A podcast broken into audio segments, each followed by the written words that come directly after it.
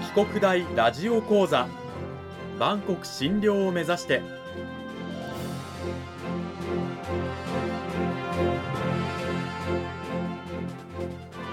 番組タイトルにあるバンコク診療とは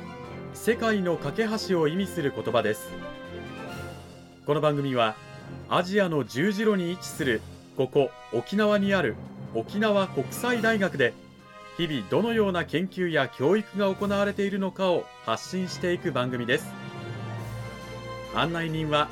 ラジオ沖縄アナウンサー小橋川響が務めます。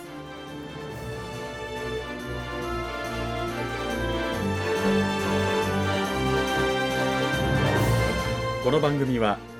沖縄国際大学の提供でお送りします。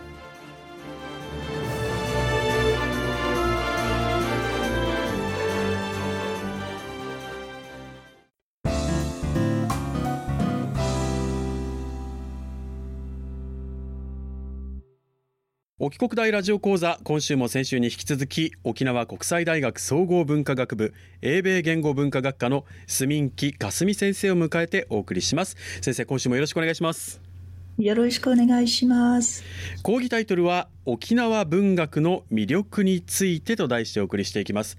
さあ今週の内容に入る前に私の方でまず先週第1週の内容の簡単なおさらいからしていきたいと思います、えー、住木かすみ先生はアメリカのメリーランド州出身で十数年前に日本に帰化されて日本国籍を取得されたということで、まあ、沖国大で今教鞭をとっていらっしゃるということなんですが沖国大に着任が決まった時先生は沖縄文学を手に取られたといういうことでじゃあなぜ沖縄文学を読むべきなのか我々はというお話から始まりました、まあ、沖縄の人間は自分は沖縄の人間であるということに誇りを持っているし例えばエイサーとか琉球舞踊とか沖縄の音楽についてもすごく大切に思っている。けれど一方でじゃあ沖縄文学というものを読んだことがあるかと比べると空手やね音楽に比べて極端に少ないとそれは先生が指導している学生に聞いたところ、まあ、9割以上が沖縄文学を一冊も読んだことがないというちょっと衝撃的な結果だったということなんですね。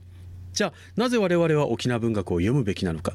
それは沖縄の文学を読むことは沖縄のアイデンティティを知ることにつながる。沖縄の人たちがどういうことに何を感じるのか何を考えているのかっていうのは文学に如実に現れている。その地域の人々を知るのにその地域の文学は非常に有効であると。いうことで私たち沖縄の人間も自らの足元をアイデンティティを知るために沖縄文学を読むべきなんだというふうなお話でした。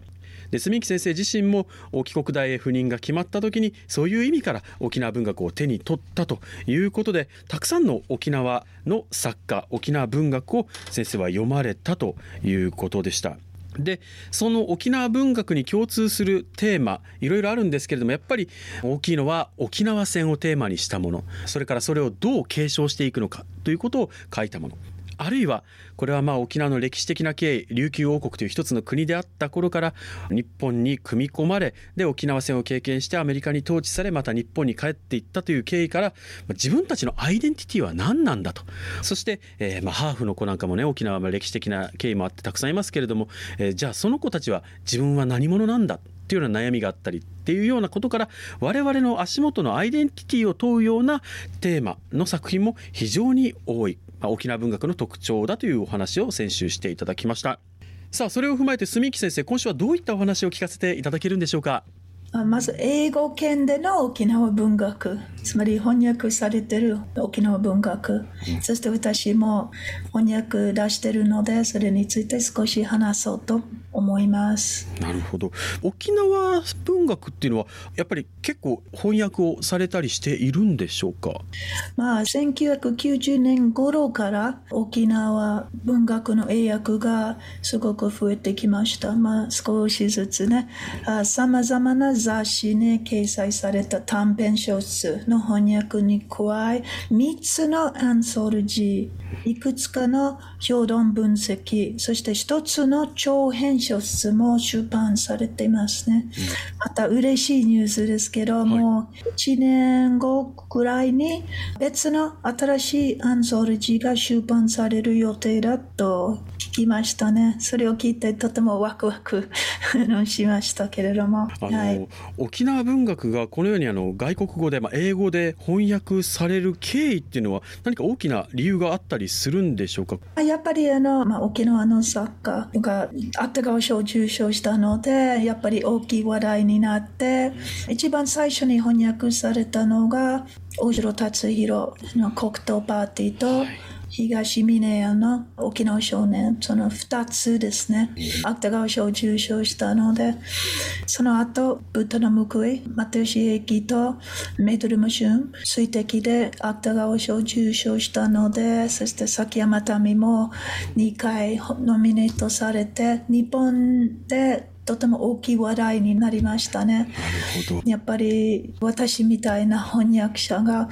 まあ、翻訳する価値があるし、まあ、翻訳すべきですというふうに考えるようになって翻訳が増えてきたと思いますねそして沖縄文学が翻訳されて世界で読まれるっていうことは世界中の人に、まあ、沖縄の人たちはこういうことを考えてるんだよとか沖縄の人たちはこういうことを感じてるんだよっていうようなことを理解してもらうきっかけにもなりますよね。そうですね。あと、政治的な問題とかも、まあ、分かるためでも、なるほど、まあ、いろんな意味で沖縄を理解するために沖縄文学というものが翻訳されているということなんですけれどもあの第1週で先生おっしゃってましたが先生ご自身も沖縄文学を翻訳されたということでどういった作品を先生はあの英訳翻訳されてるんでしょうか？はい。一番最初に翻訳したのが崎山民の「水上王冠」と「下ごもる」その2つでしたけれどもその後メドルマシュンさんの目の奥の森も出しました。なるほど。たくさんある沖縄文学の中からなぜこの3つの作品を先生翻訳されようと思ったんですか？はい。私が依頼を受けて翻訳するんじゃなくて自分の方から翻訳するタイプですから。自分が、まあ、沖縄文学をいろいろ読んでるんですけどすっごく大きい衝撃を受けて、まあ、感動してこれ翻訳すべきだとすごく実感したので、まあ、またこの作品どうしても英語圏の人たちにも読んでほしいという強い気持ちでその翻訳に取り込んでだわけですね。なるほど。実際英訳をしていく、はい、翻訳をしていく中で苦労する点とか翻訳するとこういう良さが失われちゃうんだよなみたいなジレンマといいますか葛藤とかってあったりするんでしょうか？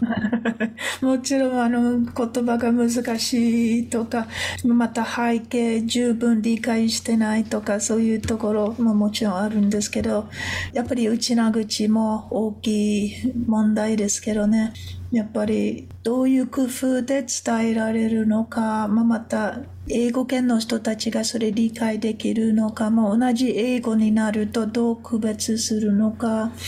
難しいですね。なるほど確かに内縄口も標準語も英語で翻訳すると全部英語になっちゃうわけですもんね。そうですそうですよね。方言で喋ってるってわからないわけですよね。そうですね。もちろん脚注とかいろんな方法、また英語の方言とか使うのもその手もあるんですけど、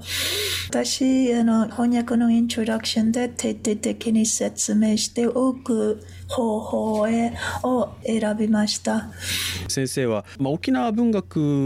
の研究などもされているということですけれどもそういった研究の中での今課題とかどういったところがあるんでしょうか？はい、まず一つの大きいプロジェクトはあの Reading 沖縄という沖縄文学を英語圏読者に紹介するウェブサイトをを拡充すること。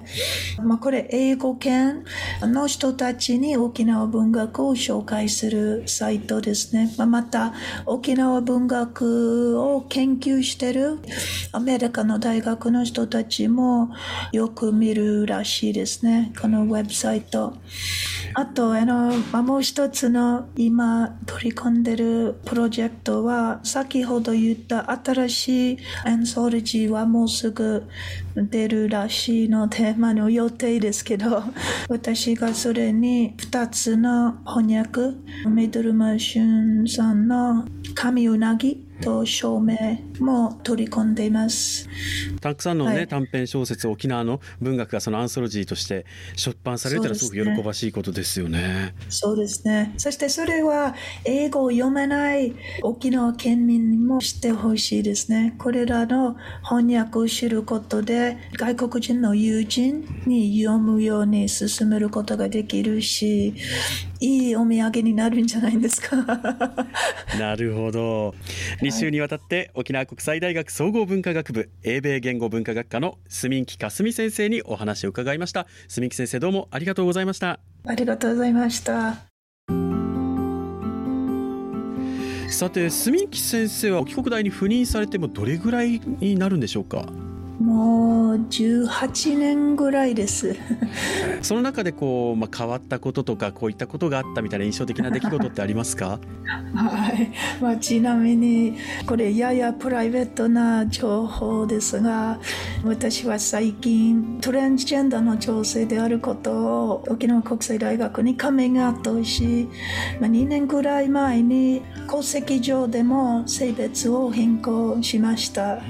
うん、私の大学学は、まあ、事務局同僚そして特に特に学生たちは含めてね私を非常に支持してくれてるし LGBT の学生を支援することにも力を入れてるので私大帰国の教師としてそれとても誇りに思っています。多様性にあふれてるような大学がみんなにとっていいでしょう、まあ、特に最近アメリカや世界の多くの地域で反トレンジェンダー差別が増加しつつあるためこの話題を取り上げたいと思ったわけですね。特にアメリカでは何百もの反トレンジェンダー法が提案されその多くが可決されていますのでトレンジェンダーの人としてとても悲しいことですけどね。まあ、一方で帰国大はそれを受け入れるというね環境がすごく整っているということで実際こうね生きづらさを感じてたりする方今の時代ね多いと思うんですけれどもそういった意味でもねあのぜひ先生にいろんな話をしてみたい聞いてみたいあるいは2週にわたって紹介した沖縄文学の話ももっと聞いてみたいという方はぜひ皆さん沖国大の住木かすみ先生の講義を聞いて研究室のドアを叩いてみてはいかがでしょうか？はい、ぜひぜひね